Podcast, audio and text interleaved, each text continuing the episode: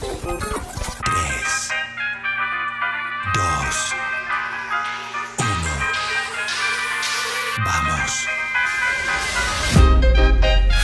Welcome to Real Talk, where we can have a real conversation. Saturdays at 7 p.m. with Radio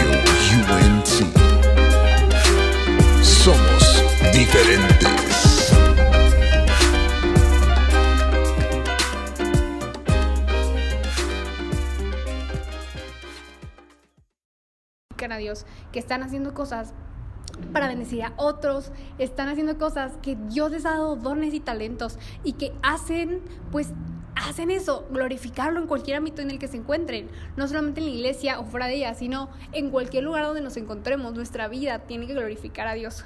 Siento que nosotros o cada uno de nosotros tiene una vocación que es precisa para nuestra vida porque técnicamente Dios nos lo entregó. Por ejemplo, Luis canta súper bien y quizá yo no canto tan bien, pero a mí me gusta más el arte o a mí me gusta más diseñar y luego bien, pero quizá a Liz le guste cocinar, pero a mí no me gusta cocinar, o a mí le encanta estar mezclando música y yo no soy tan buena en eso. Pero sabes, eso no es algo como que le importe a Dios qué tan bueno o malo lo hagas, sino siento que a Dios lo que importa, le importa es tu corazón, en dónde esté tu corazón. Así que pienso claramente, a Dios le importa cada cosa que tú hagas. Dentro o fuera de la iglesia, Dios se glorifica, se exalta, se emociona con cada cosa que tú haces que lo glorifique a Él. Sin duda, creo que claramente a Dios le importa tu vocación.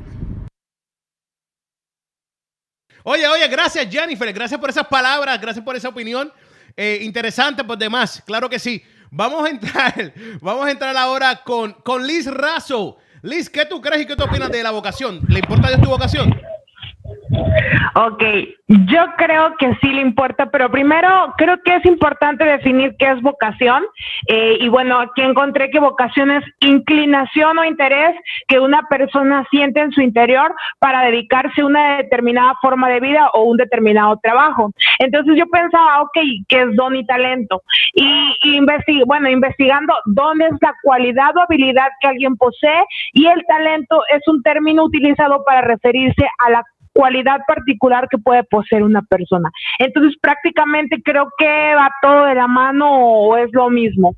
Ah, Dios nos creó con un propósito, yo estoy de acuerdo con Luis. Eh, dice en Efesios 1.4 que nos escogió mucho antes de la fundación del mundo.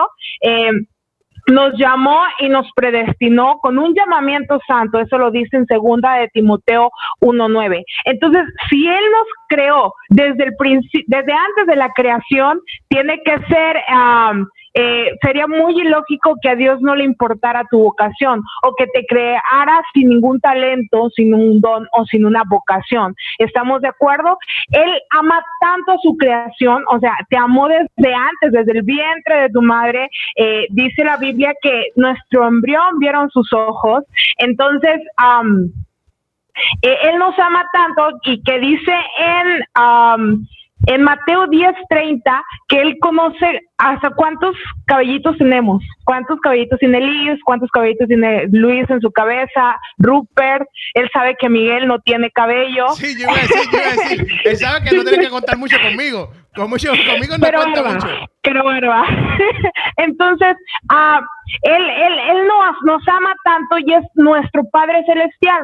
Recordamos que la Biblia también menciona un Padre terrenal y un Padre Celestial. Nuestro Padre terrenal, ¿cuánto nos ama? De hecho, yo platicaba esto con Rupert y lo traía a memoria, que incluso, ah, imagínate, yo le decía a Rupert, cuando tú vas ah, con al, al primer festival de tu hijo, ¿verdad?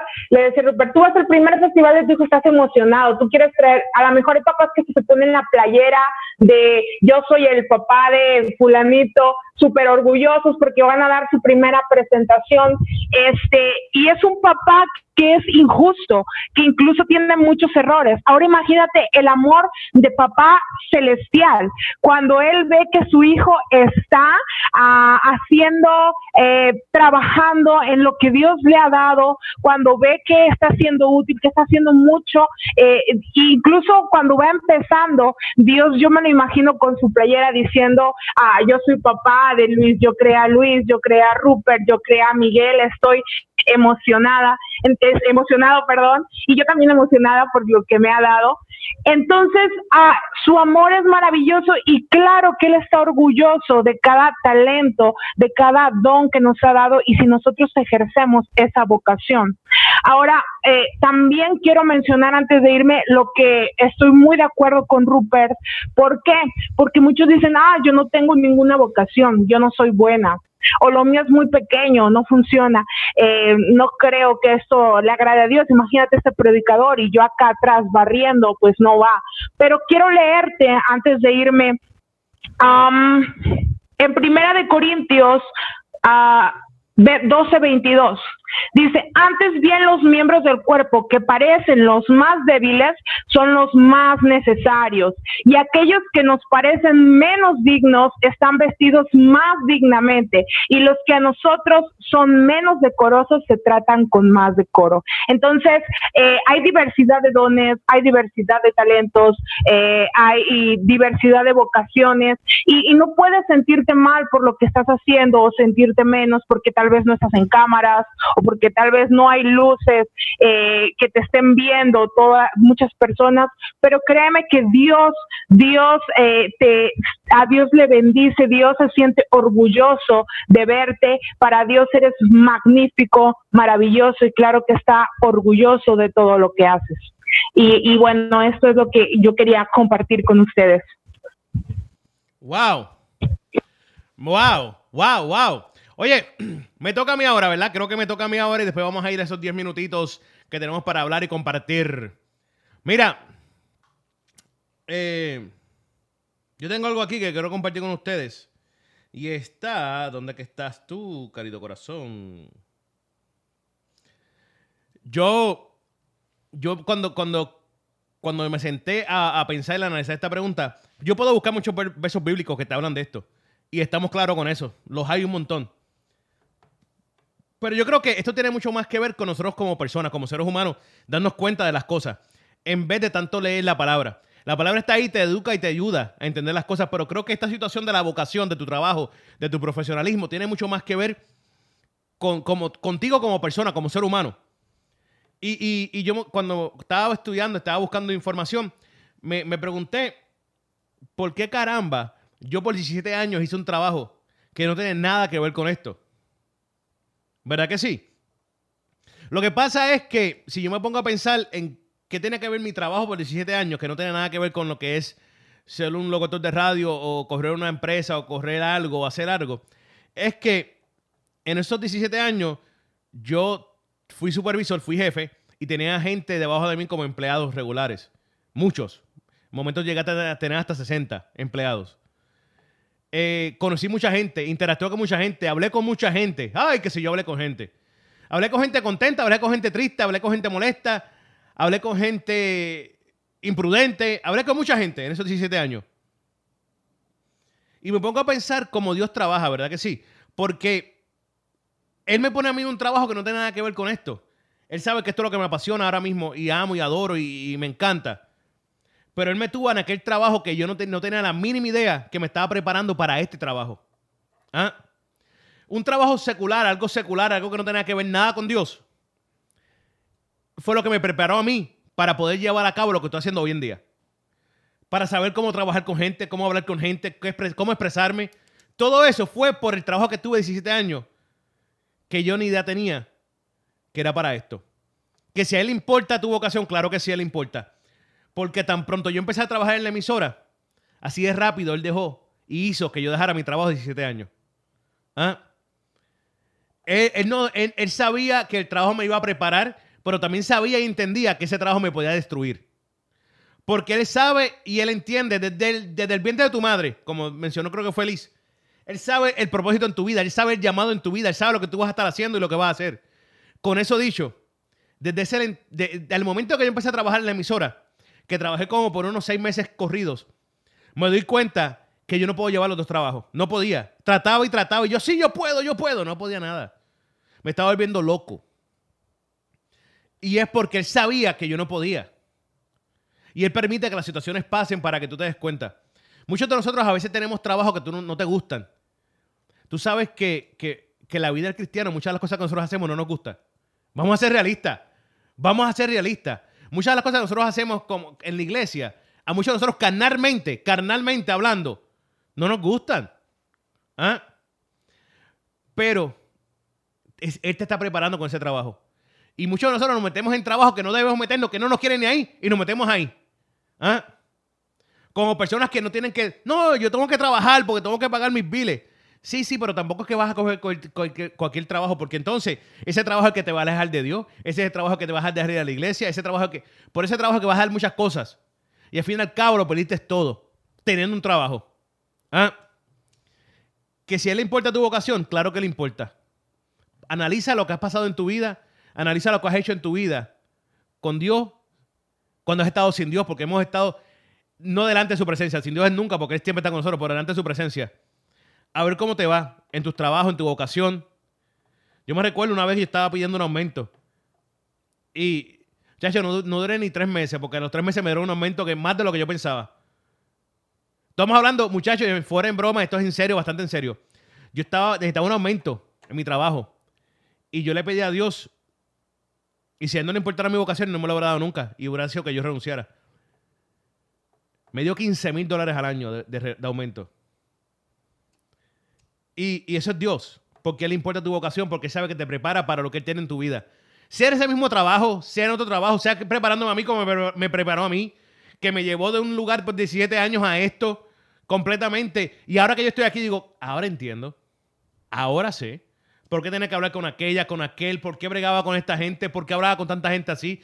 Porque, mira, yo trabajé en una universidad por 17 años con mucha gente que había drogas, había, había sexo, había homosexualismo, había violaciones, había abuso, había depresión, ansiedad, ah, que no había en esa universidad. ¿Mm? Y en esos 17 años yo aprendí a, experimentar con todo ese tipo de personalidades que hoy en día me ha ayudado mucho en lo que estoy haciendo hoy en día. Con eso dicho, sé y entiendo, los muchachos dieron todos los versos bíblicos que tenemos darle, y hay, y hay más.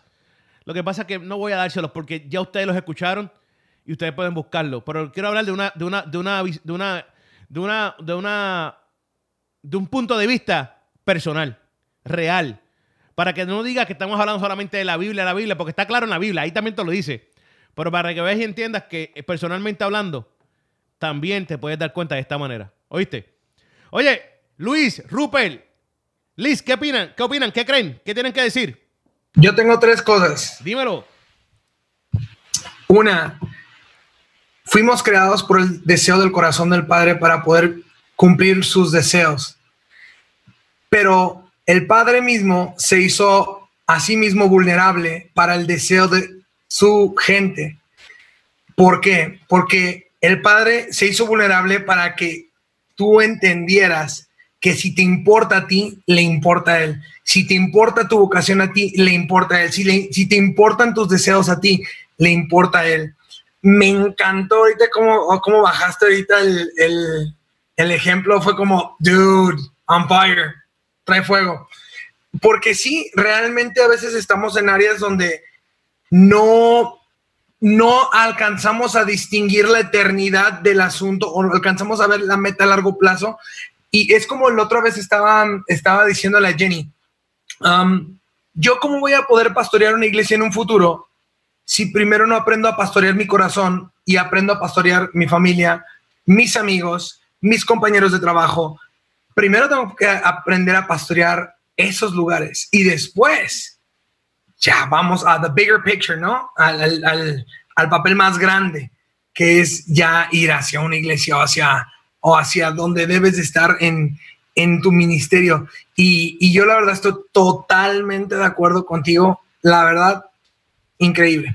Increíble. Gracias, Luis, gracias. Rupert, Liz, algo. Claro, qué buenas palabras, qué lindo, qué lindo. Sí, no, no, este, mira, este, me encantó que Luis, este, empezó y abrió, este, con Juan 15, 16, de verdad, este, que, que entiendo, entiendo lo que está diciendo Miguel y creo que, que tenemos muchos ejemplos así, este, tú que nos estás escuchando, yo estoy más que seguro que tú has tenido este, una vida donde te has preguntado por qué me pasó esto, por qué hice esto otro, me viene José a la mente, este, por qué tuvo que ir para la cárcel, por qué tuvo que ser vendido por sus hermanos, me viene el ejemplo que Miguel acaba de dar, me viene el ejemplo de Moisés, por qué vivir con los, con los egipcios y después este, estar en el desierto, el mismo Jesús. Este, tú que estás escuchando, tú mismo tienes tu propia historia, tus propias huellas digitales, tu propio camino que has pasado y preguntas que tú mismo te puedes hacer de que por qué. Bueno, la vocación es el por qué. Yo creo que la vocación es la contestación a esa pregunta. Este, honestamente, ¿por qué pasaste por, por maltrato? ¿Por qué pasaste por, por este rejection? ¿Por qué fuiste rechazado? ¿Por qué fue que no se te hizo tan fácil el camino, quizás como al amigo tuyo, a la persona que tú ves a tu izquierda o derecha? Porque tú fuiste destinado a tener ese camino para que en algún momento tú pudieras hacerle bendición a otra persona y le puedas dar las herramientas de cómo lo sobrellevaste. O sea, un Miguel está ahora mismo, te puede hablar de cómo correr, correr una radio, porque él estuvo trabajando en una universidad, tuvo a 60 empleados bajo su pie, supo lo que era llegar al trabajo a tiempo, supo lo que era quedarse a horas extras. O sea, todas esas cosas que a veces uno dice, ¿por qué ya que estoy pasando por esto? y uno mira al cielo y uno le pregunta a Jesús, te equivocaste conmigo, ¿por qué me estás haciendo pasar tantas cosas tan duras? Al fin del día es la vocación, es tu llamado, tu propósito, por qué tú estás aquí. Y hay veces que esto suena quizás unfair, esto quizás suena un poquito duro, quizás suena un poquito hard to swallow, pero ¿sabes qué? Cuando, eh, eh, cuando viene la tormenta, tiene un momento de calma el huracán tiene el ojo, que en el ojo está todo bien y tranquilo y paz. ¿Por qué? Porque esos son los momentos donde tú tienes que reflexionar y saber de que en ese momento de reflexión es tu tiempo de entender que esas herramientas las tienes que poner en uso. Estoy, estoy de acuerdo, estoy de acuerdo. Liz, ¿algo más antes de irnos a la pausa musical? Sí, totalmente de acuerdo con ustedes tres. Ah, porque bueno, eh, recordaba que para ser uh, un profesionista o terminar, suponga, bueno, la carrera, la preparatoria, la secundaria, te requieren de pruebas, de exámenes. Entonces, ah, si tú no pasas esos exámenes, pues no eres apto para subir de nivel, ¿no? Entonces, eh, trayéndolo a, nuestra vida, nuestra, nuestra experiencia, ¿cómo podemos querer estar en cierto nivel si no hemos pasado esos procesos y esas pruebas? Es una formación de carácter. Entonces, um, tenemos que pasar por diferentes situaciones para lograr comprender, para que Dios pula nuestro carácter, para poder ser de ayuda y bendición para otras personas, eh, para poder tener, no sé, eh, poder saber cómo solucionar en este momento o en aquel momento en el que estemos ya, en donde Dios nos quiere tener realmente, para poder tener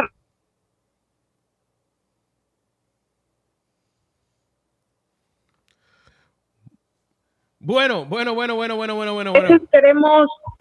Ahí volviste, te había frisado, te habías, te habías ido, era. Ahí volvió Liz. Dímelo, Liz. Ah, ¿no se escuchó nada? Dijiste eh, eh, en ese y te quedas ahí. Congelada. Bueno, ya no supe eh, si me, que me escucharon o no, pero es, eh, es parte del, del, proceso, la prueba para poder llegar a, a, a, ese lugar y estar preparado y ser de bendición para los demás.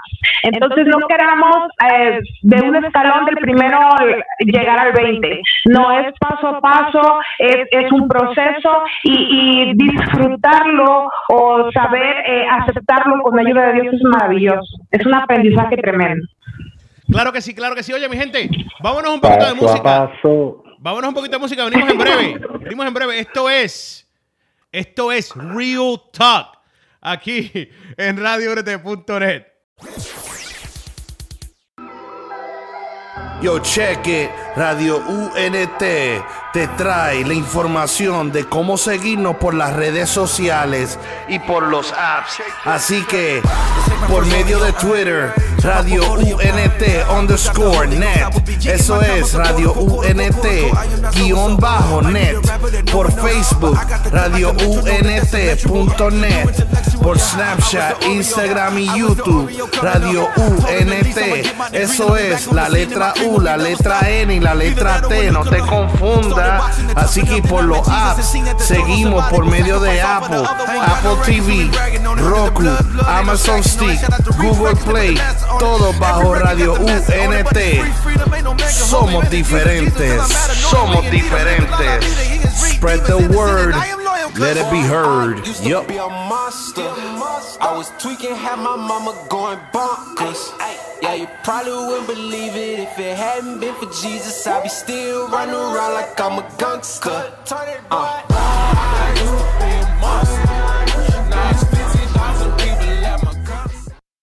Kilo, claro que sí, claro que sí. Oye, mi gente, estamos aquí, estamos aquí de vuelta, de vuelta, de vuelta. Esto es. Esto es nada más y nada menos que. Real Talk. Rupert, gracias por recordármelo. Esto es Real Talk. Claro que sí. Oye, vamos ahora, ya hicimos la primera pregunta, ya, tu- ya cubrimos la primera pregunta. Vamos ahora con la segunda pregunta, que, que creo que tiene mucho que ver eh, con mucho de todo. Creo que, y en serio, con toda seriedad, creo que tiene que ver mucho con todo. Y es cómo resistir la tentación. Cómo resistir la tentación. Y Luis estaba hablándonos fuera del aire de esto. Y quiero que, ya que él estaba en ese flow, he was going in that flow already, he was on fire.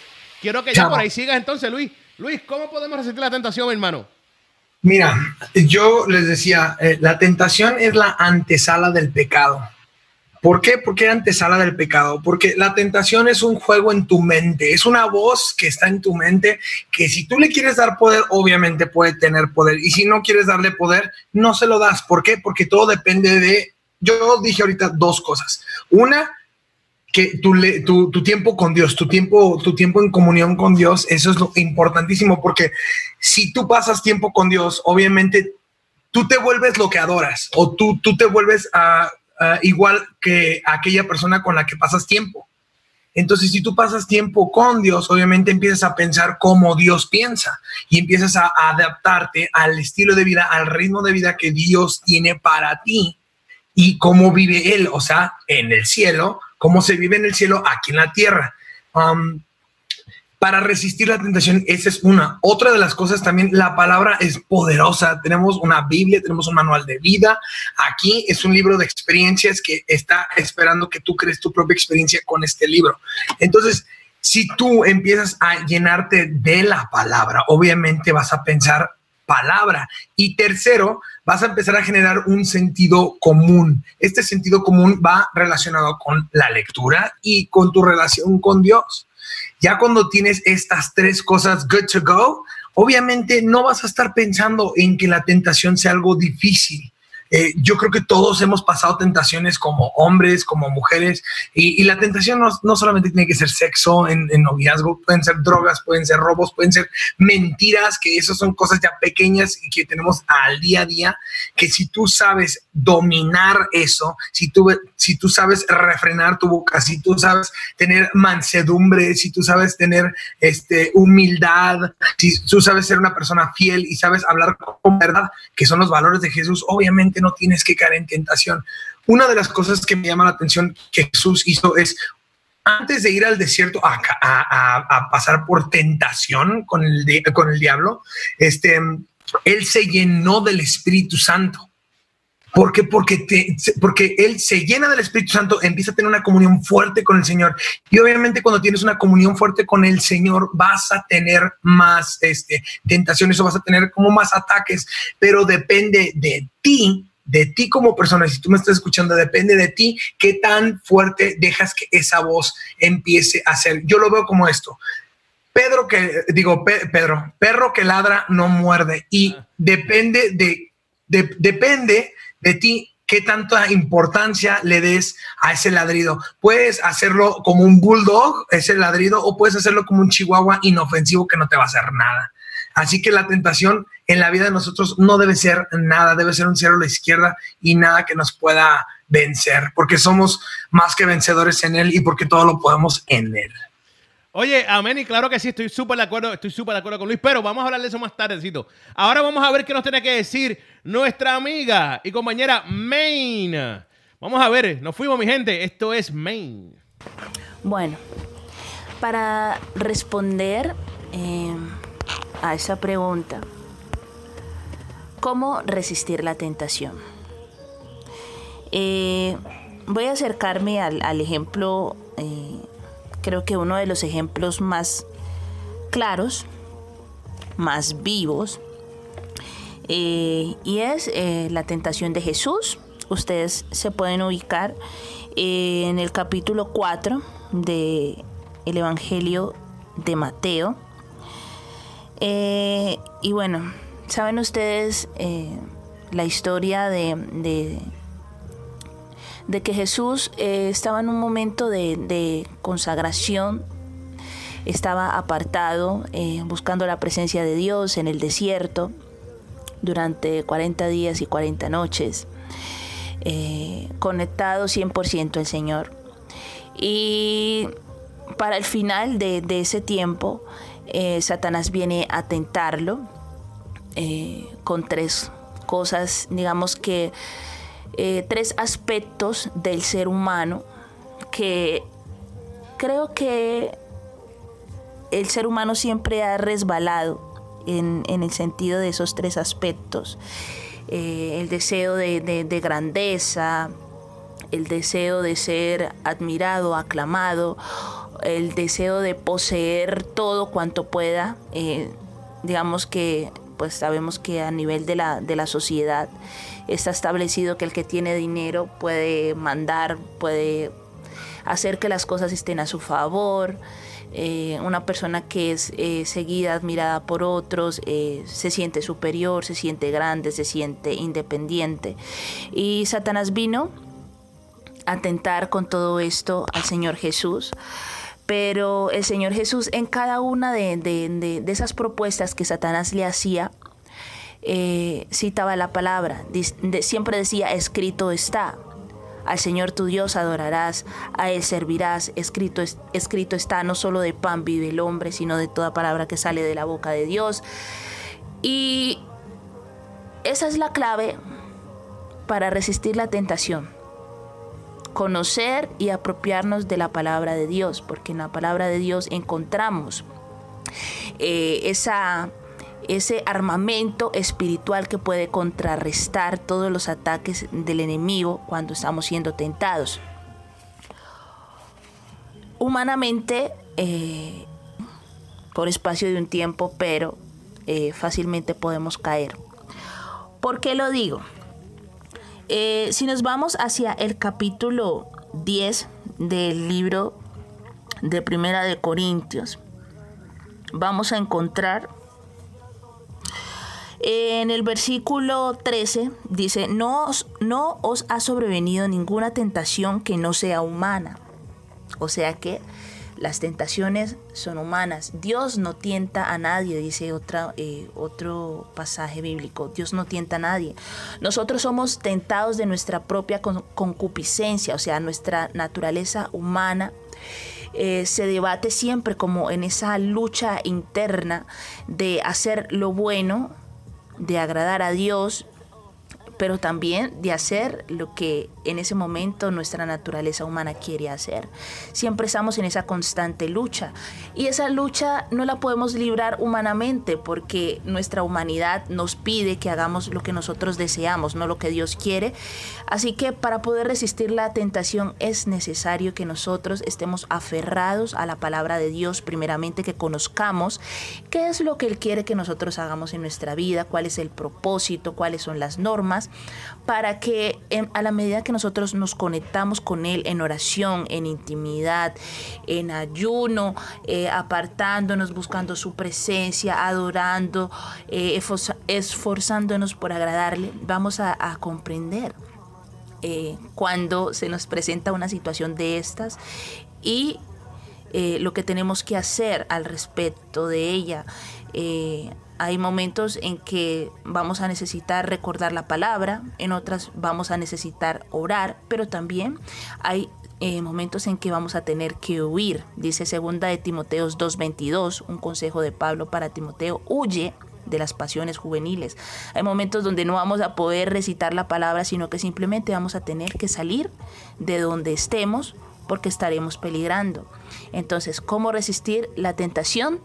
Eh, recordar la palabra de Dios constantemente en nuestra vida, apropiarnos, eh, ponerla en práctica, eh, vivir, en, vivir en oración, en intimidad con el Padre y en momentos donde haya que huir, como huyó José, tenemos que huir con tal de que podamos agradar al Señor. Oye, oye, oye, claro que sí, eso fue Main con su punto de vista sobre la tentación. Oye, buen punto, Main, gracias por compartir eso con nosotros. Ahora vamos con Rupert. Rupert, ¿qué tú opinas de esto, mi hermanazo? ¿Qué tú crees de la tentación? Bueno, le estoy dando otro view. Este, estoy, estaba meditando en lo que es la palabra tentación y este, aunque puedo ir a un diccionario bíblico, quise ver lo que decía el Webster. El diccionario Webster dice persona, cosa o situación que atraen de forma irresistible. Y otra de la, de la definición de la palabra tentación es impulso de hacer o tomar algo atrayente, pero que puede resultar inconveniente. Y en base de eso me quería ir en cuanto a la tentación. Mira, este, yo eh, solamente puedo hablar de mi este, ejemplo personal en lo que se trata tentación. ¿Ok? Eh, yo he aprendido que la tentación va a ser algo diario. También he aprendido que mi relación con Dios, no mi religión, mi relación con Dios debe ser a diaria. Y entendiendo esto, he entendido que las herramientas para poder este, vencer la tentación que diariamente está llegando a mi vida es que diariamente, como dice Salmo 1, yo medite en su palabra de día y de noche. No solamente este, orar, es una mezcla de estas cosas. Orar, leer la Biblia, meditar en su palabra de día y de noche, o sea, constantemente. ¿Por qué? Porque la tentación va a ser algo que atrae a ti que me estás escuchando. Te va a traer a ti personalmente. Las tentaciones que yo tenga quizás no van a ser las mismas que Liz, la misma que Luis, la misma que, que Jenny, la misma que Miguel. Cada tentación que uno va a tener va a ser diferente. Y de la mejor forma que yo las puedo atacar es constantemente nutriéndome a mí mismo con las herramientas que pueden vencer la tentación. Y una cosa bien importante que dijo Luis, que hay que enfatizar, es que tú tienes la fuerza, tú tienes la fuerza para poder resistir a lo que te está llamando la, atracción, la atención. ¿Cómo? Bueno, en mi caso, si hay algo que te gusta, que tú sabes que no tienes la fuerza suficiente para decirle que no, pues no te pongas en situaciones donde vas a tener esa tentación en tu cara. Si tu tentación es la droga, pues no vayas a los mismos lugares donde está la droga presente. Si tu tentación son las mujeres, no te pongas en situaciones donde vas a estar a sola con una chica, ¿entiendes? O con un chico. Si tu tentación es mentir, no te pongas en situaciones donde vas a mentir. O sea, no llames al trabajo y empieces a toser. Ah, no puedo. A mí, no te pongas en esas situaciones. Ponte en las situaciones mejor donde tú puedas conllevar una vida donde no caigas en la tentación. Y otro paso que me ha ayudado a mí personalmente es que yo me miro en el espejo a diario yo me miro a mí mismo en el espejo, porque yo he entendido que la persona que más daño yo le hago en esta vida es a uno mismo, es a mí mismo. Y como yo puedo controlar solamente a Rupert, yo no puedo controlar a Miguel, no puedo controlar a Liz, ni tampoco a Luis, solamente yo mismo me puedo controlar a mí mismo. Yo tomo un tiempo donde yo me miro en el espejo y entonces digo, tú sabes qué, Rupert, si hoy es un día donde tú estás down, hoy es un día donde tú no puedes, vas a tener que llenarte de las herramientas para poder. Y ahí me recuerda el versículo, resistir al diablo y de vosotros huirá. Claro que sí, wow, poderoso, poderoso. Eh, ¿qué les parece? ¿Qué les parece? Tengo una pregunta que, que la, hicieron cuando Luis estaba hablando en el chat y quiero que Luis la conteste, pero la hablamos, la, la hablamos en los 10 minutos. La hablamos en los 10 minutos que tenemos nosotros. Queremos que sepan que la gente que está en el chat que sí estamos viendo las preguntas y vamos a estar contestando esa pregunta cuando vayamos a los 10 minutos que todo el mundo puede decir algo. Pero ahora vamos con Jennifer, a ver qué dice Jennifer sobre la tentación. Así que, Jen, ¿qué tú opinas de esto? ¿Qué tú crees de la tentación? Déjanos saber, por favor. Esto es Jennifer aquí. Creo que esta pregunta es como muy actual y me refiero al hecho de que hoy en día todos estamos como pensando y como analizando porque tenemos tentación a nuestro alrededor en cualquier momento, ¿saben? Y de entrada pienso que la tentación viene y parte del ocio. Cuando tú no tienes nada que hacer, entonces tu mente empieza a maquinar. ¿Qué puedo hacer? ¿Qué puedo experimentar? ¿Qué puedo crear? Etcétera. Y sabes, te lo dice alguna persona que ha pasado por eso, que ha experimentado la tentación. Y cómo yo la he podido vencer en esos momentos de tentación, en cualquier cosa, ¿ok? No hablo de un ámbito en específico, pero en cualquier tema. Si tú tienes una tentación, lo que tienes que empezar a hacer, literal, y es a lo que yo hago, comienzo a orar, comienzo a decirle, ¿sabes qué, Dios? Ven a ese lugar. Yo no quiero esto, no quiero lo que quiera mi mente, yo quiero lo que tú tienes para mí. Esta tentación, no, bye, atrás. Entonces me paro, comienzo a hacer otra cosa, me distraigo. Y quizá vas a decir, Jenny, eso es súper cobarde. Pero miren, si a mí me funciona eso, quizá a otra persona de fuera le funcione. Quizá a otra persona diga, ¿sabes qué? Pues yo me puedo orar, o yo me duermo, o yo me paro, me pongo a lavar, lo que sea. Yo venzo así mi tentación. Oro, me paro y a lo que sigue. Siempre estoy activa, siempre estoy activa, porque hay tentaciones en todos lados. Claramente, si tu, si tu tentación quizá es, irte a- es echarte una copa o fumar o experimentar algo, o el ámbito sexual, el que sea tu tentación, yo pienso que no te acerques al lugar donde está esa tentación. Porque hay gente que dice, no, pues yo voy a las fiestas, pero pues no tomo, no fumo, no hago nada, o sea, yo solamente voy a las fiestas. Y sí está muy cool que lo hagas, si tú crees que es muy fuerte, pero bueno, de entrada siento que las tinieblas y la luz no se pueden juntar, ni siquiera sobar, ni siquiera tocar, ni siquiera estar el uno y el otro juntos, porque eso nunca va a fluir en la vida. Y porque obviamente una de las dos va a ganar, ya sea la luz o la oscuridad. Y si tú eres luz y vas a un lugar que no hay luz, claramente vas a llamar la atención en todos los aspectos, porque el enemigo sabe perfectamente por dónde entrarte. Y el otro día estaba escuchando una prédica y leyendo un libro y hay una frase que se repite muchísimo que me marcó demasiado porque también la dijeron en un congreso.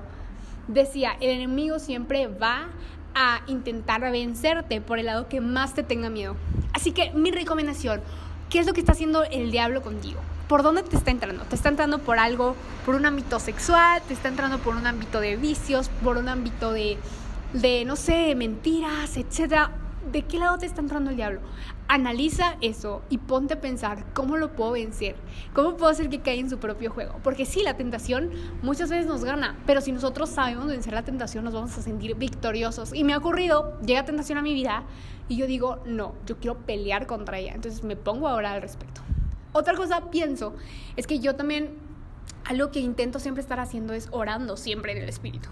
¿Por qué? Porque eso hace que la tentación no venga a mi vida, porque no hay puerta para que entre, ¿saben? No hay puerta que la deje entrar. Así que pienso que eso es algo bastante funcional. A mí me ha funcionado. Y claramente tener discernimiento. Si tú quieres ir a un lugar que dices, sabes que no es mi mood, pero bueno, me invitaron, pues pedirle a Dios sabiduría y decirle, ¿realmente crees que esto va a ser una tentación para mi vida o crees que me va a ayudar?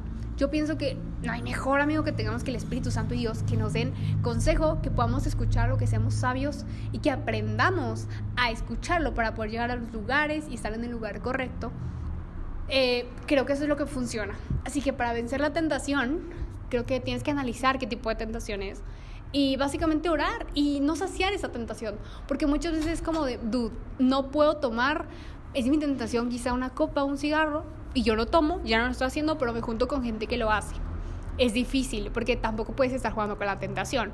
Decir, oye, yo soy, yo me la sé todas a todas y estoy aquí con gente que hace lo que a mí me causa un conflicto. Tampoco puedes hacer eso. Así que te recomiendo, si tú una de tus tentaciones es algo que te cause un conflicto en el aspecto de que estás con amigos que lo hacen, pues entonces apártate un poco y velos cuando no están haciendo eso, ¿sabes? Y la otra simplemente ora. Creo que nosotros tenemos algo más grande que cualquier tentación y obscuridad en el planeta. Y si le permitimos a Dios, el Espíritu Santo, obrar en nuestra vida, eh, va a ser muy fácil vencer cualquier tentación. Oye, oye, oye, claro que sí, Jennifer, muchas gracias, de verdad que sí. Tengo una cosita, una cosita que quiero eh, dejar saber. Tenemos un- a, un, a un listener, un oyente que está sintonizando ahora mismo y que nos escribió al chat y nos pregunta sobre eh, qué dice de la tentación en el matrimonio. Quiero que, que- que nos hable específicamente de qué tentación.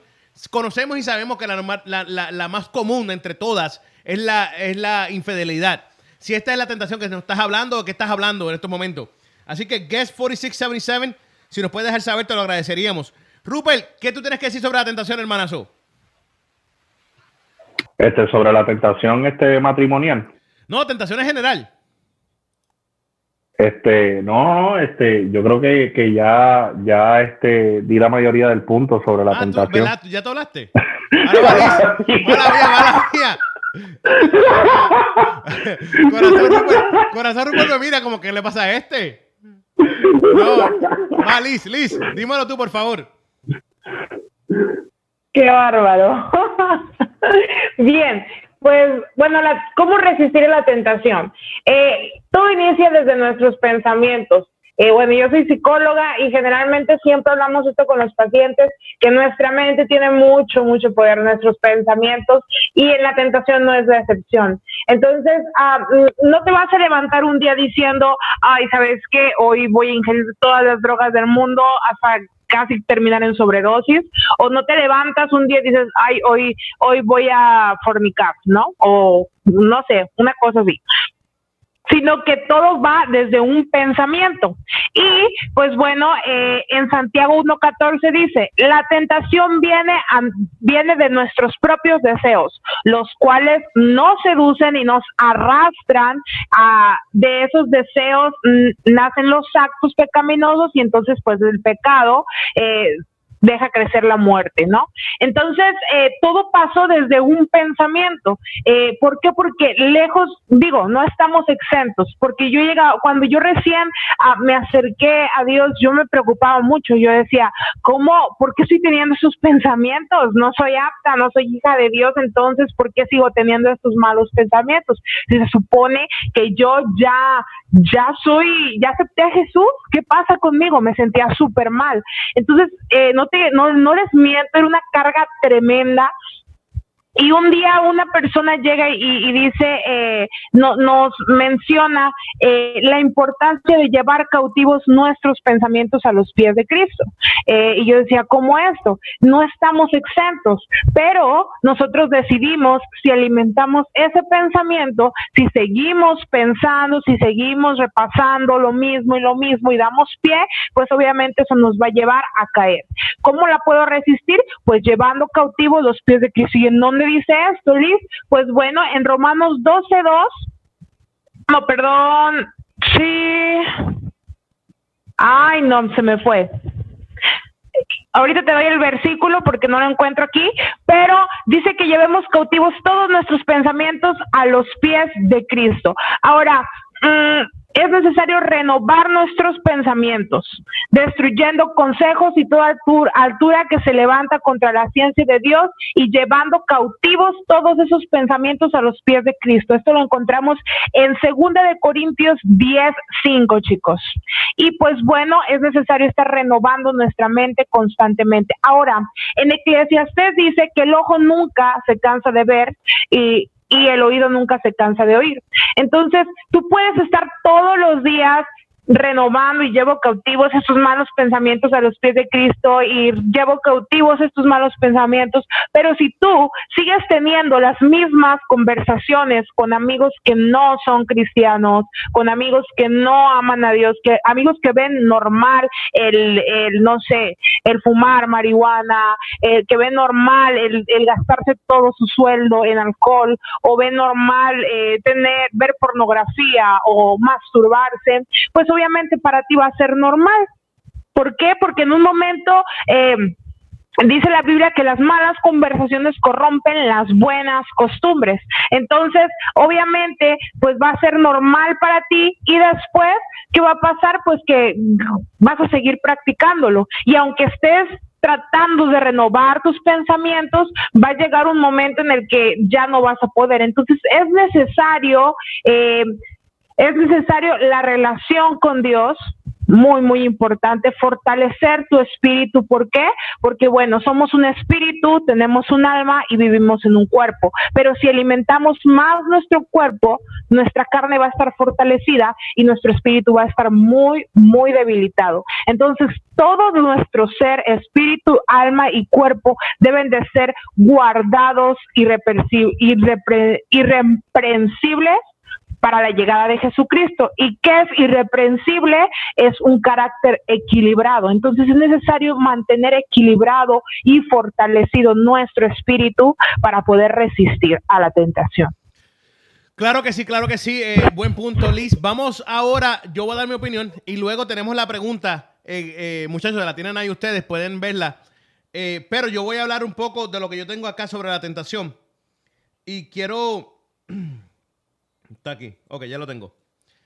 Eh, hay varias cosas que, como dije temprano, yo quiero que al final de, todo esto tengamos una buena idea de, una experiencia que vivamos nosotros personalmente, que nosotros estemos viviéndola diariamente.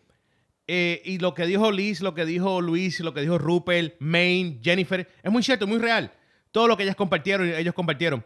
Muy real. Pero hay algo que yo quiero decirles que, que, que es que, que nosotros mismos como dijo, como dijo hace unos minutos atrás Liz, eh, técnicamente caemos en eso. Hay momentos que tú puedes batallar la tentación fácilmente. Y, fíjate, estaba leyendo, estaba buscando unas cosas aquí y me di cuenta de algo que entre un lugar que nos dan unos siete pasos, cómo poder eh, resistir la tentación. Y una es, eh, es orando. ¿ah? Es orando, orándole a Dios, estar pendiente a Dios, esa conexión con Dios diariamente. Y, me dice, me, me, llama la atención porque te da aquí técnicamente un versículo te da Mateo 6:13 y te dice, lead us not into temptation, but deliver us from, from evil. Eh, líbranos de la tentación y no, no nos lleves a la tentación y líbranos de lo, de lo, de lo malo. Eh, y es muy real, esto es muy real. Nosotros mismos a veces caemos, como dijo Liz, como dijo Luis, como dijo Rupert. Nosotros mismos caemos en estos lugares, caemos en estas situaciones. ¿ah? Conócete a ti mismo, tienes que conocer tus debilidades, cuáles son esos puntos débiles y fortalecer esos puntos débiles que tienes tú como ser humano. ¿Mm? Y como dijo Rupert, que me recuerdo que lo dijo ahorita temprano, reconocer cuáles son los puntos de tentación para ti. Si es, eh, si es la droga, si es el alcohol, si es la pornografía, si son las mujeres o el hombre, eh, viceversa, eh, lo que sea. Si sabes cuál es tu tentación, aléjate de eso. Corre. Literalmente corre de eso. ¿ah? Es una verdad. Tienes que tomar precauciones. Tienes que tomar acciones a eso. Tienes que poner como si fuera una verja en tu vida, alrededor de tu ser, para protegerte y alejarte de estas cosas que te pueden hacer caer en tentación. Porque como dijo Luis temprano, la tentación simplemente es el paso, el, primer paso hacia el pecado. ¿ah? Es el primer paso hacia el pecado. Así que tenemos que ser muy cautelosos con esto. Eh, escoger un verso bíblico que, te llene, que te ayude, que te motive a no caer en tentación, que te ayude a seguir hacia adelante. ¿Ah? Puede ser Mateo 4, 5 al 7, puede ser eh, Ephesians 6, 17, Efesios 6, 17. El, que sea, cualquiera que tú quieras, hazlo, búscalo, tenlo contigo en todo momento, tenlo en tu mente, en tu corazón, dilo frecuente durante el día. que eso te va a ayudar. Tener a Dios, y, y, no es por decirlo, es porque te va a conectar, estás conectado a Dios, estás pidiéndole a Dios, estás diciendo, hablando con Dios, técnicamente. Una cosa muy importante, y esto Liz, que psicóloga, lo debe saber. Aquí dice que tienes que descansar. ¿Por qué descansar? Porque si no descansas, tu, mente, tu cerebro, tus pensamientos van a estar débiles, tú vas a estar cansado. Y fácilmente cualquier cosa te puede debilitar y te puede hacer caer. ¿Ah? Así que tienes que. Tienes que descansar. Descansar es muy esencial para el cuerpo humano, para nosotros los seres humanos. Y una, que es la más importante de todas, es saber que siempre hay una salida. Cuando menos tú pienses, cuando menos tú te lo esperes, siempre hay una salida. Siempre hay una salida, siempre hay una salida. Así que, que nada, eh, eso lo dice en 1 Corintios 10, 13. Con eso lo quiero dejar para que puedan buscarlo. 1 Corintios 10, 13. Eh, el tiempo está corriendo rápido, más rápido de lo que yo pensaba. Quiero ir a la pregunta. Rupert, Luis, Liz, tienen la pregunta. ¿Qué ustedes opinan al respecto? ¿Qué creen de esto que hicieron en la pregunta que hicieron en el chat? Muchachos. Sobre la tentación en el matrimonio. Sí, sí, me imagino que está hablando de. Pero fíjate, lo que no entiendo es, y quiero quisiera aclarar esto un poco. No sé si está hablando de infidelidad o qué estamos hablando en la pregunta? Porque estoy tratando de entenderla. Y no sé si es que tengo la mente a millón ahora mismo. Pero como que no la entiendo. Rupert, Luis, Liz, ¿alguien me puede ayudar con Yeah. esto? ¿Está dándole fidelidad? ¿Cómo? ¿De qué está hablando? Eh, yo, bueno, aquí dice, bueno, en el matrimonio como un acto de sexualidad.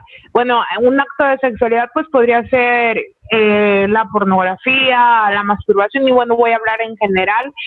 Hablando de matrimonio, se trata de dos personas, eh, eh, es necesaria la comunicación, ¿sí? Eh, la primera clave, la primera clave para poder vencer la tentación en un matrimonio, no conozco tu situación, hay muchos casos, pero siempre va a ser la comunicación. Si tú eh, estás viendo pornografía, eh, bueno, eh, yo veía algunos comentarios de, unas chicas en una página, decía, me siento tan mal cuando mi esposo está viendo pornografía, porque lo que él ve no se parece completamente en nada a lo que yo soy entonces de qué se trata entonces ellas empezaban a desahogar en, Facebook y tal vez ella se siente mal tal vez tú no puedes con esto pero es necesario que tengas la comunicación con tu esposa y que juntos puedan llegar a una solución que se unan en oración que hagan ayunos pero la comunicación yo creo que es el punto clave y esencial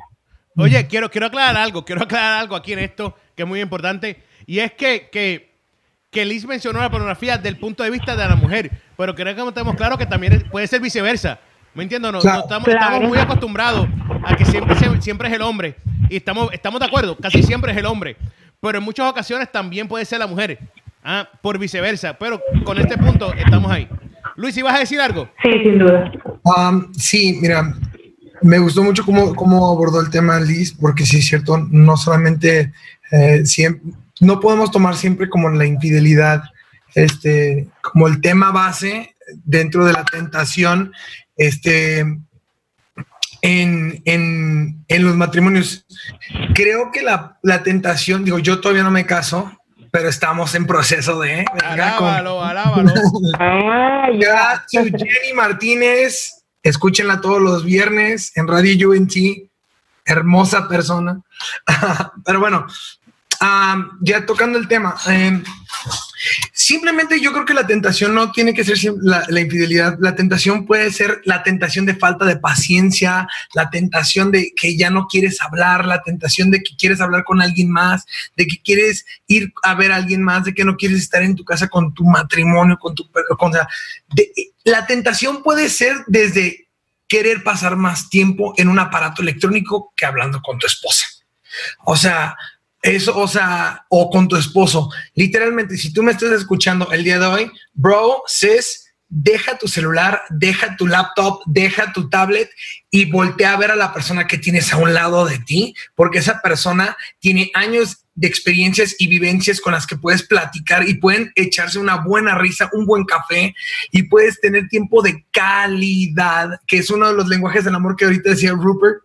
Un, un- tiempo de calidad con esa persona y amarla más por lo que es. Y así como cuando la conociste en primera instancia, empieza a tomarte ese tiempo que el- al principio es difícil y te dice, ay, no, no quiero, porque no lo has hecho con, este, frecuentemente. Dude, si no lo hiciste frecuentemente, empieza a esforzarte, porque, o sea, así como te esforzaste para que ella o él empezaran a andar de novios, así tiene, tiene que ser un esfuerzo diario en comprometerte a hablar con la persona y decirle, ¿sabes qué? Oye, te amo, oye, quiero saber qué sientes, oye, quiero saber cómo estuvo tu día. O sea, yo con, con mi novia, yo siempre le estoy preguntando, oye, ¿qué onda? ¿Cómo te fue en tu día? Oye, este, ¿qué pasa? Oye, ¿qué sientes? ¿Qué- ¿Todo bien? Le ayudo, le doy un consejo, porque nosotros como hombres tenemos que guiar y cuidar y proteger el corazón de nuestras, de nuestras novias, esposas, este, y las mujeres igual reforzar la confianza de los hombres, reforzarles el, el- el hecho de sentirse amados, de, oye, te amo, oye, estoy aquí para ti, oye, ¿quieres algo? Oye, ¿puedo ayudarte en algo? Oye, yo sé que tú eres el líder de esta casa o el, el que lleva la casa, pero también estoy aquí para ayudarte, ¿no? Y el hombre también tiene que tener esa disposición de decir, ¿sabes qué? No me voy a tentar por orgullo, sino que voy- también voy a ver la, la- la- a la mujer que Dios me dio y decir, ¿sabes qué? Quiero escucharte, quiero, quiero saber cómo podemos llevar esto juntos como equipo. Claro que sí, claro que sí. Oye, Rupert, ¿algo que quieras comentar antes de ir al próximo? Sí, sí, sí, lo voy a hacer bien breve. Este, de verdad que Liz y Luis este, dieron el clavo en muchos de los puntos este, sobre los matrimonios. Este, para contestarle si es en base de la infidelidad, esto te va a ayudar en general en el matrimonio. Este, número uno, la comunicación, porque son dos diferentes personas conociéndose. Si para ella decirte sí o para él decirte sí tomó mucho trabajo, mucho tiradera de tela, muchos besitos, muchas rosas, muchos chocolates, muchas canciones, todavía cuando están de matrimonio, tienen que seguir esos mismos pasos que les llevó a esa unión y más todavía, todavía se están conociendo, so recuerda que la comunicación, mira mamita, en esto estoy batallando como persona. Mira, tú me conociste y cuando me conociste, discúlpame, esta área de mi vida todavía no la había mejorado.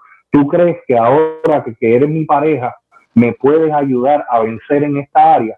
Esas cosas las van a llevar bien lejos este, como matrimonio. No solamente en la infidelidad. Recuerden que la infidelidad empieza ¿por qué? porque empezamos a decaer en áreas que nos llevaron a conquistar a esa persona o estar con esa persona. Quizás la chica ya no se arregla tanto como se arreglaba al principio. Quizá el muchacho ya no le está tirando las canciones de reggaetón que le gustaba tirarle o las cancioncitas de, de bolero que le tiraba y las piedritas que le tiraba en la ventana. Así que recuerden que estos son dos personas. La culpabilidad comienza contigo mismo. Recuerda de no apuntar mucho el dedo. Hay fallas que los dos cometen y la mejor fuerza que pueden hacer es la unión. ¿Y cómo la unión? No solamente diciéndose que están haciendo bien, pero también dejándose saber que están haciendo mal. Oye, claro que sí, estoy de acuerdo contigo, Rupert. Creo que, en todo esto lo, lo, más importante es la comunicación. Esa es la llave, esa es la clave. Si no hay comunicación, no va a haber nada. Hay que ser reales, hay que ser sinceros, escucharse, entenderse y apoyarse. Eh, no todo el tiempo se va a estar de acuerdo en un matrimonio, no todo el tiempo se va a estar eh, 100% en el mismo punto, en el mismo lugar. Es saber que de vez en cuando, de cuando en vez, alguien va a tener que doblar el codo y decir, ¿sabes qué? Vamos a hacerlo de esa manera o lo vamos a hacer de otra manera. Eh, sea como sea antes de llegar a ser, a, ser infieles, hay, muchos pasos antes de ese que te llegaron a eso. Es como la tentación llevándote al pecado. Así que, hay que trabajar en esas cosas. Oye, vámonos, vámonos a un tema musical. Vámonos un poquito de música. Venimos en breve. Venimos en breve con la última pregunta. La pregunta: ¿Por qué Dios creó el sexo? Vámonos con música. Venimos ahora. No se despeguen. Esto es Real Talk.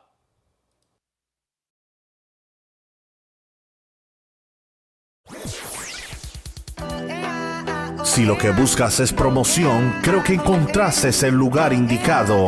Publicidad. RadioUNT.net.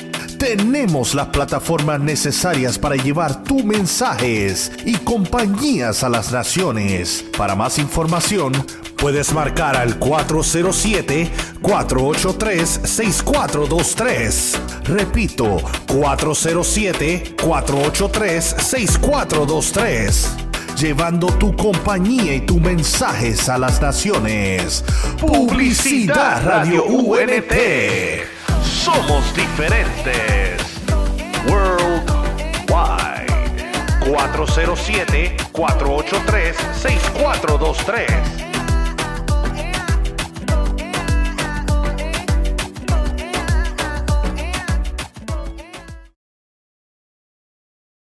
estamos de vuelta aquí, estamos de vuelta aquí. Esto es Real Talk. Qué buenos temas hemos tenido hoy, de verdad que sí. Muchas gracias a toda la gente que está sintonizando, la gente que tiene preguntas, gracias. El primer tema fue, ¿le importa a Dios nuestra vocación? Ya hablamos de eso, le dimos por encima. Ahora después fuimos con cómo resistir la tentación, ayudamos, hablamos de eso. Y ahora, ahora, el tema que todo el mundo está esperando, no sé por qué, el tema que todo el mundo está esperando, ¿para qué Dios creó el sexo? ¿Para qué Dios creó el sexo? Luis, te toca la misión de comenzar esta, querido hermano.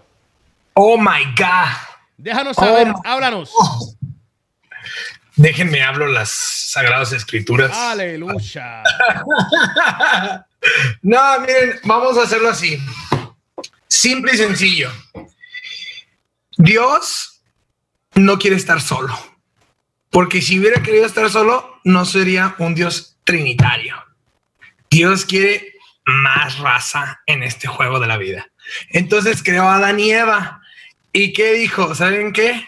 Fructifíquense muchachos y multiplíquense, porque quiero nietos. Entonces, el, eh, el- el punto de todo esto es que Dios nos da eh, el sexo como un regalo.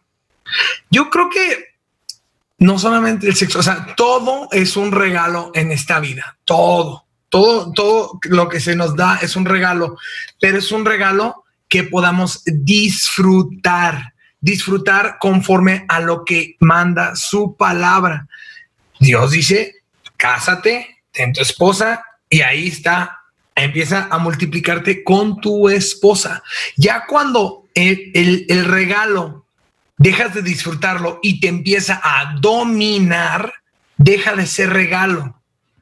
Todo regalo fue para disfrutar conforme a la palabra de Dios, no para que te pueda dominar. Este regalo, como lo hemos visto, a muchas personas lo disfrutan hasta el día de hoy, donde hay matrimonios que llevan más de 50 años. O sea, yo lo veo en, en- en los abuelos de Jenny, o sea, que ya tienen más de 50 años de matrimonio y es un matrimonio precioso que digo, wow, relationship goals ahí. Yo quiero llegar a ese punto, ¿no? Este, y lo he visto con otros más, otras parejas más. ¿Y que, por qué? Porque todos los regalos que Dios les dio los lo utilizaron para ellos mismos y los disfrutaron para ellos como pareja. Pero también vemos la contraparte en que los regalos que te da Dios te, los, te empiezan a dominar porque empiezas a mal utilizarlos y con tentaciones. ¿Por qué? Si te llega la tentación de la pornografía, de la masturbación, el regalo va a ser que te vas a empezar a meter con A, B, C, D, E, F, G, H, I, J, K y hasta lo que sigue el abecedario. Entonces, si no puedes dominar este, si no puedes disfrutar este regalo, obviamente te va a dominar y lo vas a mal utilizar, donde lo único que va a traer, pues desgraciadamente, y para los que están escuchando, I have a bad news for you. Si te empieza a dominar, va a ser pecado. Y si es pecado, va a traer muerte en cualquier área de tu vida. Entonces, chavos, disfrútenlo con su esposa, cásense primero. Chavos, no se brinquen la barda. O sea, ¿qué les puedo decir? Como yo, como, como yo tengo un noviazgo ahorita y, y Jenny y yo desde que empezamos day one, día uno de nuestro noviazgo, dijimos, ¿sabes qué? No physical contact till marriage, ni kisses ni nada. O sea, nada. El kiss on the cheek, beso en la mejilla y hasta ahí y nada de mucho contacto físico ni estar solos en algún lugar. ¿Por qué? Porque queremos guardar nuestra santidad. Queremos guardar esto, este regalo precioso para que el día que yo me case con Jenny, vamos a hacer un matrimonio excelente y vamos a hacer un matrimonio que pueda ser fuego y que pueda ser unción para los demás. Por eso, chavos, ahorita los jóvenes que me estén escuchando, de verdad, Jenny y yo tenemos una carga muy fuerte por jóvenes. Chavos, guárdense, guarden este, este regalo precioso, guárdenlo para su matrimonio. De verdad, si lo guardan, van a ver promesas en su vida que no se imaginan, no se imaginan cómo va a estar. Jenny y yo afortunadamente lo estamos haciendo y lo vamos a seguir haciendo hasta el día de nuestro matrimonio. Pero sí, deja que el regalo lo puedas disfrutar y que no te domine. Claro que sí, claro que sí. Hablando de eso, vamos a ver qué opina Maine sobre esto. Maine, déjanos saber qué tú crees. Nos fuimos con Maine, venimos en breve. Bueno, chicos, eh, bendiciones a todos los que nos están escuchando. Y on. respondiendo eh, a esta pregunta, ¿por qué Dios creó el sexo? Eh, bueno, tengo varias citas bíblicas para sustentar eh, mi punto de vista hoy. Y bueno, vamos a, empezar por el inicio, como decimos. Eh, si nos ubicamos entre Génesis eh, capítulo 1 y finales del capítulo 2, vamos a encontrar algo muy importante. Eh, en el capítulo 1, versículo 27 dice, y creó Dios al hombre a su imagen, a imagen de Dios lo creó, varón y hembra los creó, y los bendijo Dios, que digamos es lo que podemos comprender, que es la bendición del matrimonio, y dice, fructificad y multiplicaos, llenad la tierra y sojuzgadla y señoread en los peces, y bueno, esa es la segunda parte.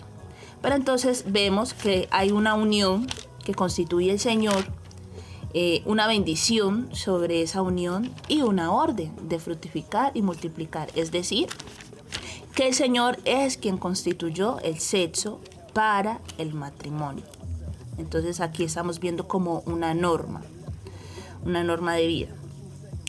Eh, porque para el matrimonio, lo podemos ver en el, en el capítulo 2, versículo 20 en adelante, que dice, y puso Adán nombre a toda bestia y ave de los cielos y a todo ganado del campo, mas para Adán no se halló ayuda idónea para él. Entonces Jehová Dios hizo caer sueño profundo sobre Adán y mientras éste dormía tomó una de sus costillas y cerró la carne en su lugar. Y de la costilla que Jehová Dios tomó del hombre hizo una mujer y la trajo al hombre. Dijo entonces Adán, esto es ahora hueso de mis huesos y carne de mi carne, esta será llamada varona porque del varón fue tomada. Entonces, eh, esa unión significa que ya no son dos personas, sino que son una sola, se constituyen en una sola. Y eso es lo que tipifica eh, el, sexo. No solamente una unión física, sino que además es una unión espiritual, una unión emocional, y por eso el Señor eh, la, la constituye para ser practicada dentro del matrimonio. Más adelante, en Éxodo 20, vemos eh, la constitución de los diez mandamientos. Y eh, entre los mandamientos está no cometerás adulterio, que quiere decir que solamente se debe eh, tener sexo con tu esposa o con tu esposo, no con alguien fuera de él, ya sea que esa persona fuera esté casada o no, no. Y también hay un mandamiento que dice no codiciarás la casa de tu prójimo, ni la mujer de tu prójimo, ni su siervo, bueno, etcétera, etcétera, etcétera. Yéndonos un poquito más adelante, en el libro de los cantares, eh, vemos que es un, es un libro que habla de el esposo y la esposa. Y allí, bueno, con un poco más de tiempo, yo creo que cada persona podría detallar eh, digamos, como toda la, la, la, descripción armoniosa del, sexo dentro del matrimonio, del, de la unión, de ese amor, la alegoría de ese amor que Dios ha constituido dentro del matrimonio. No dice el novio, la novia, el amigo la amiga, sino que claramente el, el libro lo acentúa lo acentúa siempre el esposo y la esposa y lo que pueden disfrutar dentro de él. El amor, eh, el conocerse y demás. Y pues para terminar con mi punto de vista, eh, en Primera de Corintios capítulo 6, eh, dice que glorifiquemos al Señor con nuestro cuerpo que huyamos de la fornicación. Eso quiere decir que si no estamos casados no podemos disfrutar del sexo. Tenemos que esperar hasta estar casados para disfrutar de él, porque somos templo del Espíritu Santo y el Espíritu Santo habita eh, donde todo está preparado para honrarlo. Entonces, eh, yo quiero que entiendan que el sexo eh, si no fuera bueno, Dios no lo, no lo hubiera creado. Pero lo creó para ser disfrutado dentro eh, de una normatividad que todos debemos respetar, porque Él es nuestro creador y nuestro Padre. Entonces, ese es mi punto de vista. El sexo es bueno, pero hay que ser obedientes a la palabra de Dios, a las normas de Dios y disfrutarlo solamente dentro de lo que Él nos ha permitido. Oye, gracias, men. Gracias por ese punto de vista. Qué interesante, qué interesante. Pero ahora vamos con Rupel. Rupel, ¿qué tú crees y qué tú opinas de esto? Bueno, como decía Luis, este Génesis 1, 27 al 28 dice el propósito de por qué el Señor creó el sexo. Y dice, y no lo voy a aburrir mucho, pero solamente voy a la parte eh, más importante. Y los bendijo Dios y les dijo, sed fecundos y multiplicados y llenar la tierra y subjugarla. Es decir, el sexo para mí se creó para tener la intimidad con tu pareja, no solamente para procrear y llenar la tierra, sino que para también disfrutar de ese momento de intimidad. Ahora, como bien se han dicho en estos dos últimos puntos, si se maltrata esa, ese beneficio, ese regalo que la palabra dice que Dios nos bendijo con eso. Es un momento bien hermoso y bien personal. Si nosotros lo maltratamos, entonces lo convertimos en pecado. Como toda cosa, si tú maltratas algo que se te está dando, pues entonces terminas dañándolo. Ahora, un consejo que le quiero dar a todas las parejas, este, de algo que dijo Luis que me recordó a, a algo que llevó a mi matrimonio, es si tú solamente crees que de la forma de enseñar el afecto y el amor es por medio del sexo, entonces te equivocas y estás rompiendo algo bien bonito que es en el proceso del noviazgo. El proceso del noviazgo se hizo para respetarse íntimamente, no llegar a ese acuerdo de tener sexo para que se fortifique la relación entre tú y tu pareja al no necesitar ese contacto sexual para que tu relación tenga un significado mayor y un amor aún más profundo. ¿Por qué te digo esto, jovencito, jovencita que me escucha, o tú, jamón o jamona, que, me estás escuchando en el día de hoy? Te dejo saber esto, ¿por qué? Porque eh, disfruta, enjoy, disfruta el proceso del noviazgo, disfruta el momento y el espacio que se están dando. Porque si tú puedes estar con alguien y amarla en las buenas y en las malas sin tener ese contacto físico, sin tener necesidad de un beso o de un abrazo, va a fortificar ese matrimonio a una forma bien especial. Y tomo este momento para aprovechar y tirar a mi Jenny. Luis tiene su Jenny, yo tengo mi Jenny. So, mi Jenny, en el día de hoy, le doy gracias al Señor que podemos cumplir años de aniversario juntos. Y lo que nos ha llevado eso fue que durante el tiempo de noviazgo que tuvimos, nos respetamos en ese momento íntimo. ¿Por qué?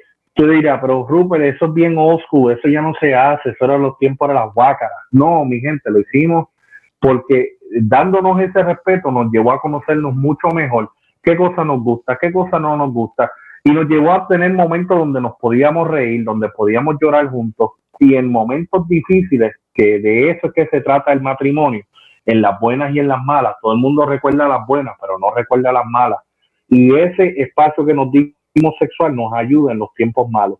Porque en los tiempos malos, mi gente, aunque usted no lo crea, sexo es lo menos que está pensando. Y ese es mi consejo en el día de hoy.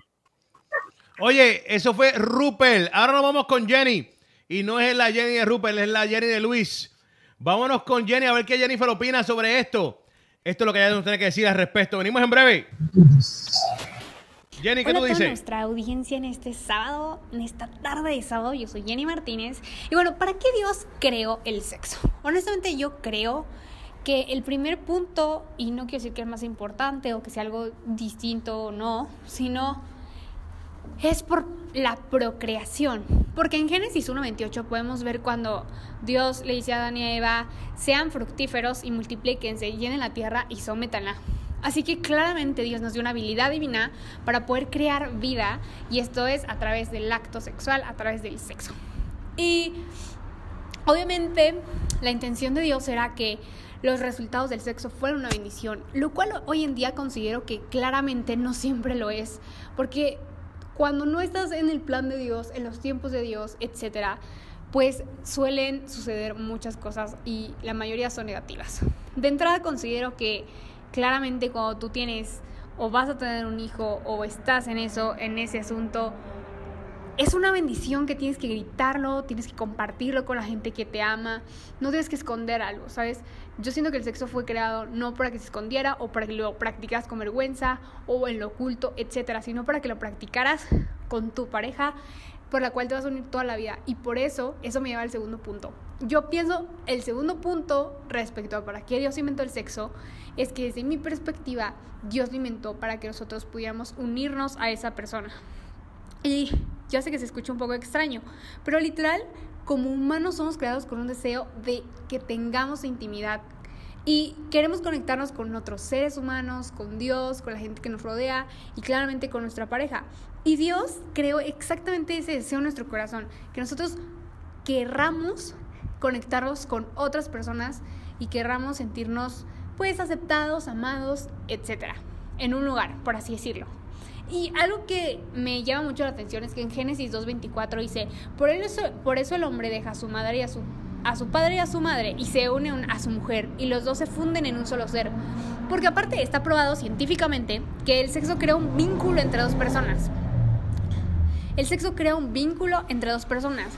Porque los niveles de conexión e intimidad en este momento, en el acto que se hacen, ocurren durante, durante el sexo, exactamente. Y en el pasaje de Génesis habla acerca del versículo, bueno, del vínculo, perdón, entre un esposo y su esposa volviéndose tan fuertes que se convierten en un solo ser. O sea, te unes tanto a una persona cuando tienes este acto sexual que nada te puede separar, porque no solamente se une tu cuerpo, sino que se une tu alma, se une tu espíritu, se vuelven uno mismo y eso hace que ustedes tengan unidad y sean uno mismo.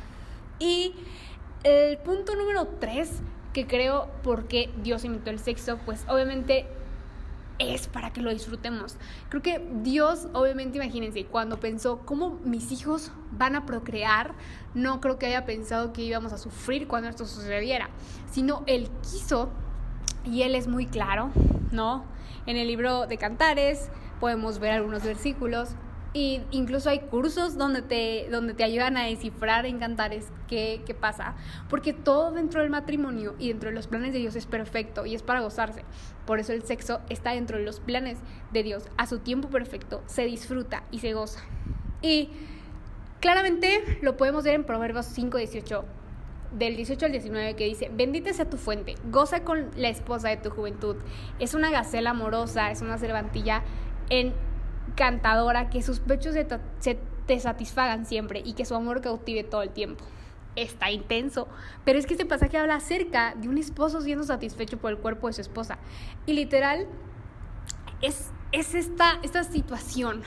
Dios, desde mi perspectiva, creó el sexo para que nosotros podamos disfrutar, procrear claramente, sí, ese es el primer punto, pero durante, es, durante ese acto para procrear, que también podamos disfrutar, nos podamos sentir amados.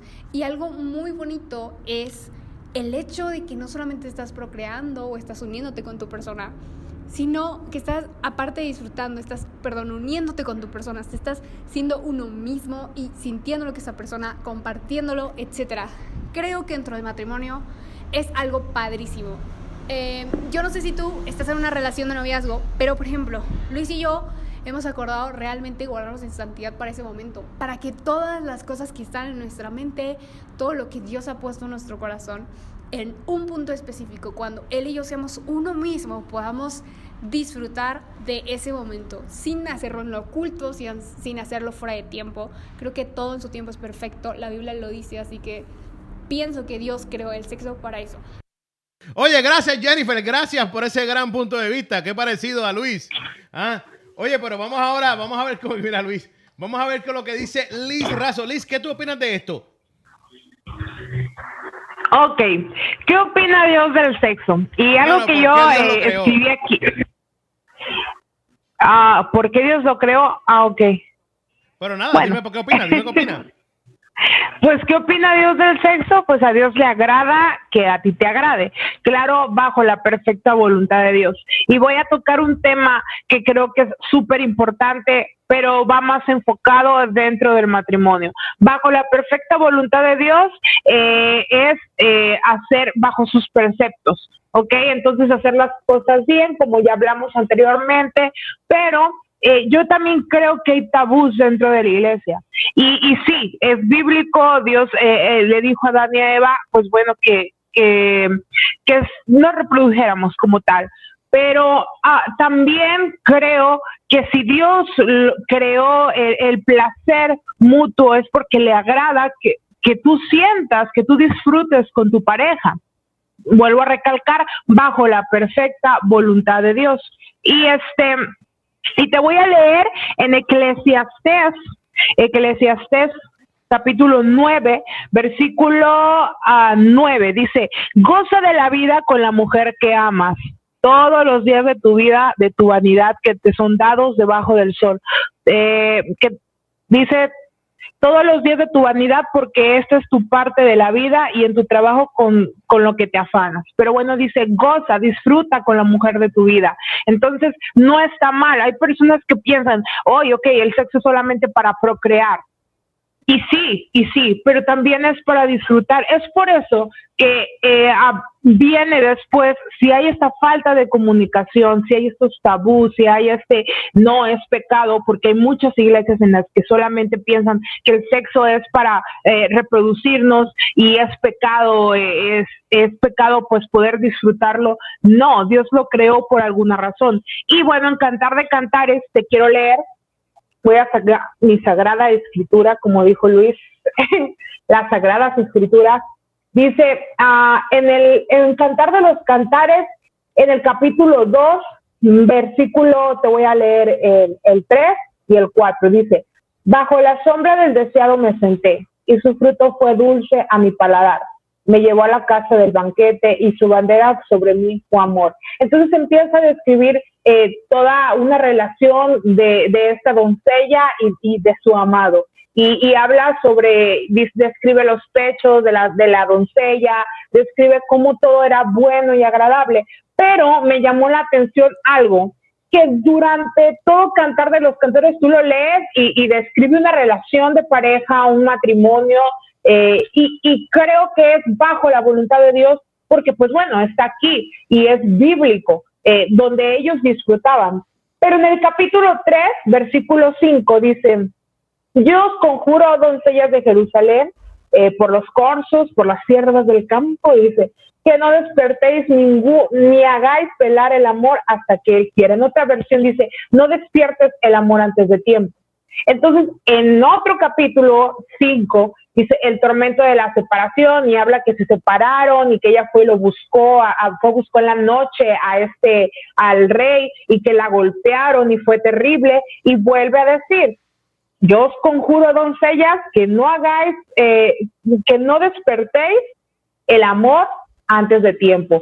Vuelve a decirlo en el capítulo 8, no despertéis ni hagas velar el amor hasta que Él quiera. Entonces, era ella aconsejando a otras personas. ¿Por qué? ¿Por qué ah, habla sobre no despertar el amor antes de tiempo? Porque obviamente si Dios te dice no, no, no vas a, no forniques, no practiques eh, estas eh, relaciones antes del matrimonio, ¿por qué? Porque va a haber algo, algo se va a despertar y esto está preparado justo para el tiempo del matrimonio, para que tú disfrutes el resto de tu vida con tu esposa, con tu amada, bajo la voluntad de Dios y a Dios le agrada. Ah, Dios bendice su matrimonio, Dios, a Dios le agrada que a ti te agrade. Entonces, el consejo es para nosotros quienes no estamos casados, no despertar ese amor antes de tiempo. ¿Por qué? Porque nos puede llevar a situaciones súper difíciles. Hace rato hablábamos sobre que nuestros pensamientos, nuestra propia concupiscencia trae a actos y esos actos traen el pecado, el pecado trae muerte. Entonces Dios está tratando de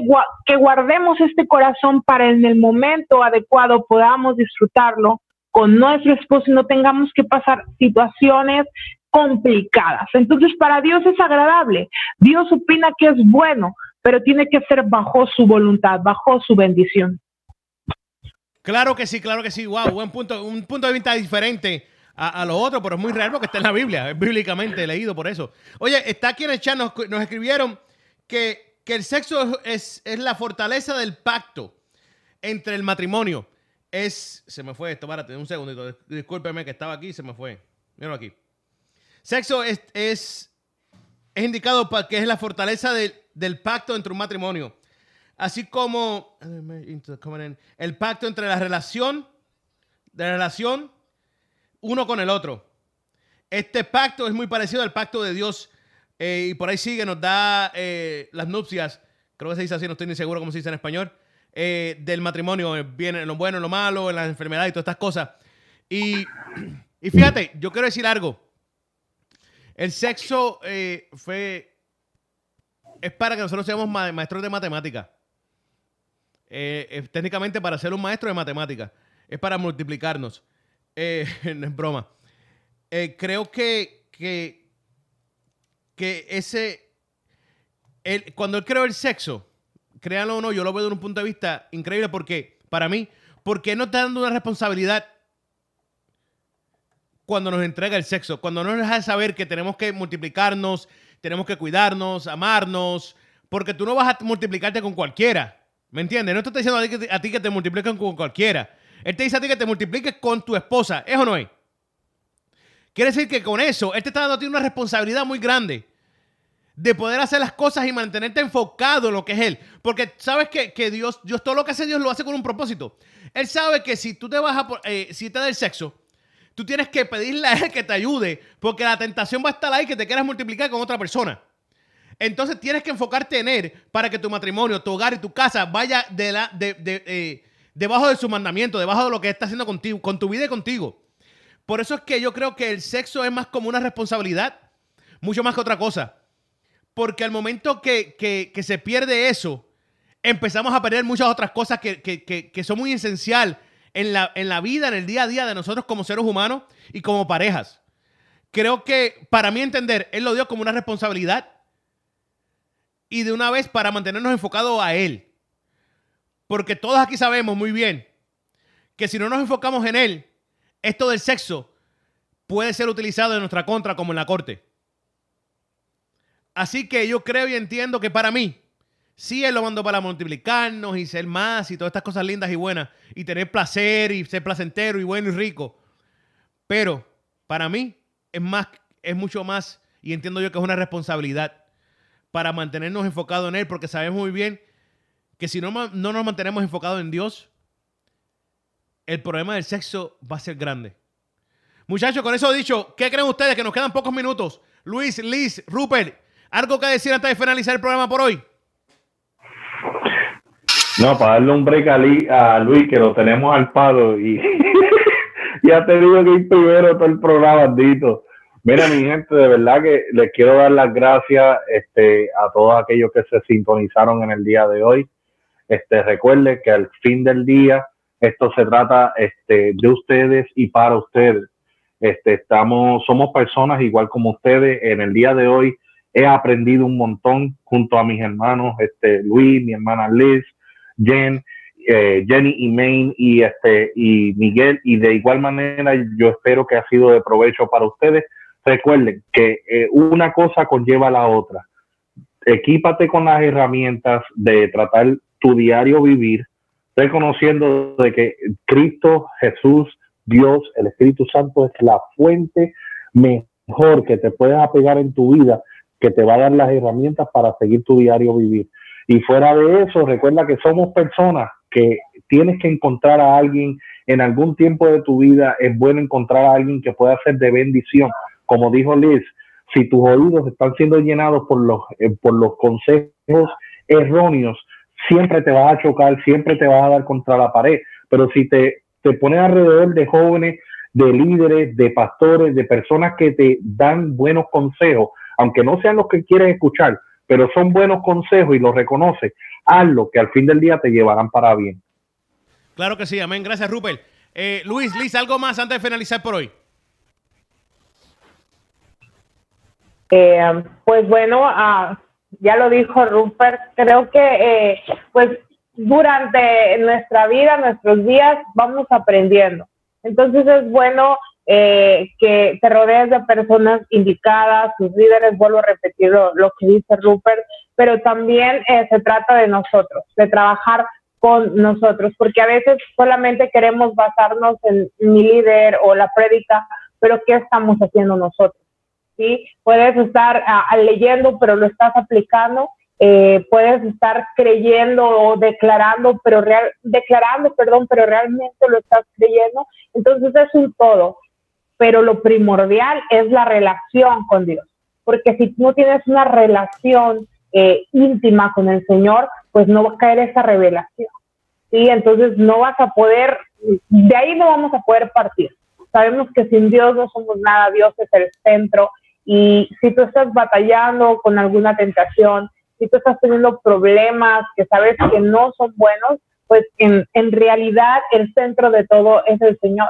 Si tú estás batallando con tu inseguridad y crees que no eres apto o que no has hecho mucho, eh, pide a Dios que te dé la revelación. Entonces, el centro de todo es Dios, pero claro, rodéate de personas que aporten a tu vida y sobre todo tú también aporta a la vida de los demás, porque siempre queremos recibir, pero ¿qué estamos ofreciendo nosotros? Claro que sí, claro que sí. Luis, ¿algo más? Ah, por último, yo nomás quiero agregar algo eh, también que va eh, decir, como lo dijo Liz, muchas veces nosotros llegamos a, la iglesia o con los líderes ah, o a los pies de Dios y de verdad llegamos pidiendo, pidiendo, resuélveme la vida, resuélveme este problema, resuélveme, resuélveme, resuélveme, resuélveme. Pero ¿qué tenemos nosotros para ofrecerle a Dios? para ofrecerle a, nuestra comunidad, para ofrecerle a nuestra iglesia eh, en cuestión estos, a estos aspectos. Realmente las tentaciones, en, cuanto en cuanto a este tema de tentaciones de sexo, de vocación, tu vocación ya está hecha, tu propósito ya te lo dio Dios. Y es son, y, son, tu propósito va acompañado de las cosas que te gustan hacer, porque lo que te gusta hacer a ti, si va conforme a la voluntad de Dios, le gusta al Padre y eso, ahí es donde Dios te quiere llevar a, un futuro brillante, ¿no? Y en cuanto a la tentación, la tentación, como lo dije una vez, lo vuelvo a decir otra vez, es el ladrido del perro del tamaño que tú quieras darle. Puede ser un, un ladrido fuerte o puede ser un ladrido pequeñito, depende de ti depende de ti cuánto, cuánto poder le vas a dar la tentación. Y por último, el sexo. Pues el sexo es un regalo, el regalo que, que llega en su momento para disfrutarlo a su momento y a la manera que Dios te dice. Y eso es lo que puedo agregar. Y le quiero mandar un saludote, un shout out enorme a Jennifer Martínez, que me encanta esa mujer. Conductora estrella de aquí de Radio Unity. Oye, oye, Gracias, Luis, gracias por eso. De verdad que sí. Quiero decir algo. Quiero si no lo hacía, faltaba. No, claro, claro. Le quiero dar las gracias, las gracias a Luis, a Liz, a Rupert, a Maine, a Jennifer, eh, por, por, su sacrificio, por su esfuerzo, por estar aquí. Algunos de ellos en menos de una hora sabían, porque no tienen la mínima idea que van a estar con nosotros aquí. Muchas gracias de verdad, sí, de todo corazón. Gracias por su esfuerzo. Eso que se lo pague Dios, porque yo no puedo. Pero, pero gracias de todo corazón, de verdad que sí. Y ¿sabes lo más que me gusta a mí del Real Talk? Que, que cada día que lo hacemos, cada vez que pasa, uno aprendemos más y más de uno del otro. Nos entendemos, escuchamos y aprendemos. Aunque no lo crean ustedes, estamos aprendiendo hasta la misma gente que escucha y, y opina y nos escribe. Gracias por sintonizarnos, gracias por escucharnos. No olviden que nos volvemos este próximo sábado, el de arriba. Estamos de vuelta aquí en Real Talk. Esto es radioúnete.net. Nos fuimos, muchachos. Dios me los bendiga a todos y a todas. ¡Vamos! Chao.